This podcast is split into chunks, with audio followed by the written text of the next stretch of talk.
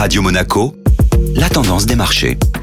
Radio Monaco, la tendance des marchés avec Société Générale Private Banking. Bonjour Ivan Kedjian. Bonjour Benjamin. Le coup d'envoi de la saison des résultats aux États-Unis. Les groupes bancaires américains ont été les premières composantes du S&P 500 à publier leurs résultats trimestriels. Ceux-ci sont ressortis globalement en demi-teinte sous la pression de charges liées aux séquelles de la crise bancaire de l'an dernier. Bank of America a fait état vendredi d'une chute de son bénéfice au quatrième trimestre en raison d'une charge de 3,7 milliards de dollars lestée par des charges exceptionnelles et une diminution des dépôts. De son côté, JP Morgan a publié un profit record avec près de 50 milliards de dollars enregistré en 2023. Wells Fargo a fait état d'une hausse de 9% de son bénéfice net au titre du quatrième trimestre. L'établissement a dégagé sur les trois derniers mois de l'année un profit net de 3,5 milliards de dollars. Et enfin, Citigroup a fini en perte de 1,8 milliard de dollars au terme du quatrième trimestre, pénalisé par d'importantes charges et Le groupe a annoncé prévoir supprimer 20 000 postes au titre d'une restructuration majeure touchant notamment l'activité internationale de la banque.